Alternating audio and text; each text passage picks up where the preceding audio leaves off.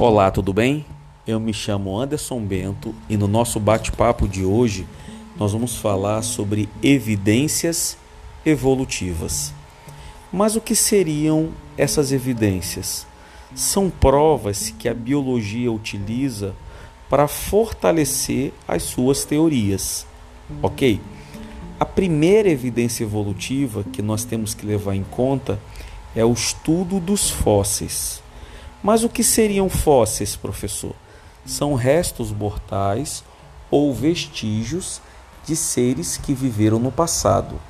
Normalmente, a parte do ser que se fossiliza são as partes mais rígidas, como ossos, dentes, chifres, ok? Mas também podemos considerar como fósseis vestígios, como fezes de dinossauro, que é o coprólito, pegada de dinossauro, tá? Agora, através do estudo dos fósseis, nós podemos entender um passado que hoje nós não temos mais. Por exemplo, como é que a gente sabe que o homem pré-histórico ele era quadrúpede? Porque os fósseis mostram a curvatura da coluna do homem pré-histórico, né, que é o Australopithecus. Depois que surgiu o Homo erectus, o homem que andava ereto, né? Por que, que a gente sabe que no passado, bem distante, existia um tigre que nós não temos mais entre a gente hoje? O tigre dente de sabre, que tem os seus caninos bem desenvolvidos por causa do estudo dos fósseis. Como é que a gente sabe que no passado tinha um elefante chamado elefante mamute? Por causa dos fósseis. Bem assim, os dinossauros, os grandes répteis. Então os fósseis, eles nos traz o conhecimento do passado. E através desse conhecimento do passado, nós podemos entender como a evolução ocorre, tá? Então é bom lembrar que os fósseis são excelentes evidências evolutivas. Beleza? A próxima evidência evolutiva que você tem que ter em conta, em mente, seria a anatomia comparada. A gente precisa entender a diferença de órgãos homólogos e órgãos análogos. Órgãos homólogos são órgãos que têm a mesma origem. E a função pode ou não ser a mesma, não importa. Mas todos têm em comum um mesmo ancestral. Desse mesmo ancestral surgiu o animal A, o B e o C.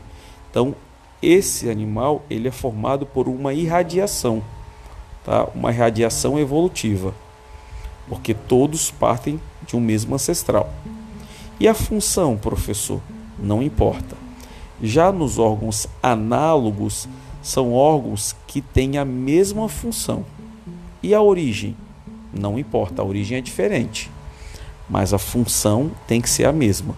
Normalmente isso acontece porque esses animais vivem no mesmo ambiente. Vamos pegar um exemplo: a mosca e uma ave. Ambos têm asa, ambos voam. Então você percebe que a função é a mesma da asa.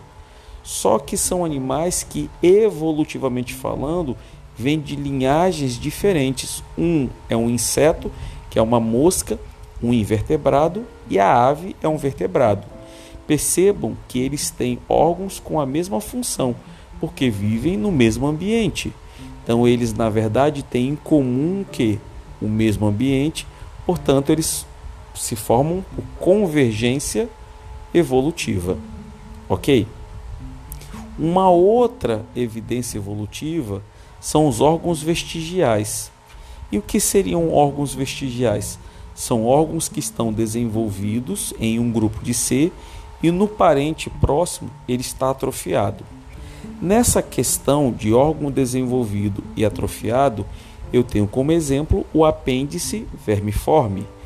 O apêndice vermiforme, que algumas pessoas até sofrem né, de inflamação dele, que é apendicite, é bom lembrar que em nós seres humanos o apêndice é um órgão vestigial, ele não tem função.